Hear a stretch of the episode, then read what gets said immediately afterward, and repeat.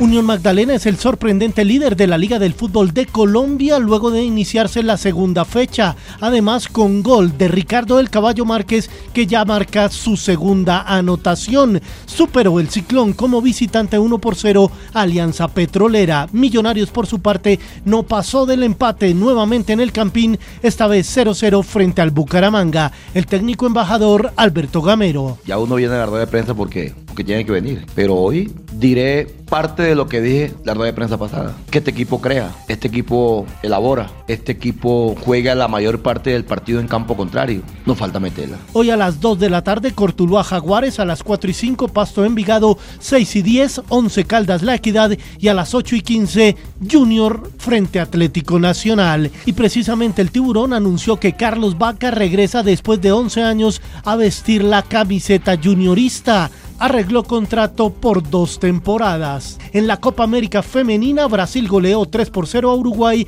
y Argentina 4-0 a Perú, segunda fecha del Grupo B con sede en Armenia. Mientras que en la Copa Internacional de Voleibol Femenino, Bucaramanga 400, Colombia venció 3 por 0 a Chile. Laura Zapata, nueva integrante del equipo nacional que se alista para el Mundial de Polonia y Países Bajos en septiembre. Es un torneo de preparación, entonces digamos que el equipo está adaptándose también porque como yo hay jugadoras nuevas, entonces creo que ha sido una oportunidad muy bonita para digamos que crezca ese colectivo, que crezca esa unión de equipo y así poder prepararnos pues rumbo al Mundial. En el Tour de Francia hoy décima primera etapa, 157 kilómetros con cuatro premios de montaña, los dos últimos fuera de categoría y uno de ellos en la línea de meta. El líder Tadej Pogachar, el mejor colombiano Nairo Quintana a 2.13 y en los Juegos Mundiales de Birmingham en Estados Unidos, Alemania es líder 16 medallas de oro. Colombia cayó al tercer lugar con 9 doradas.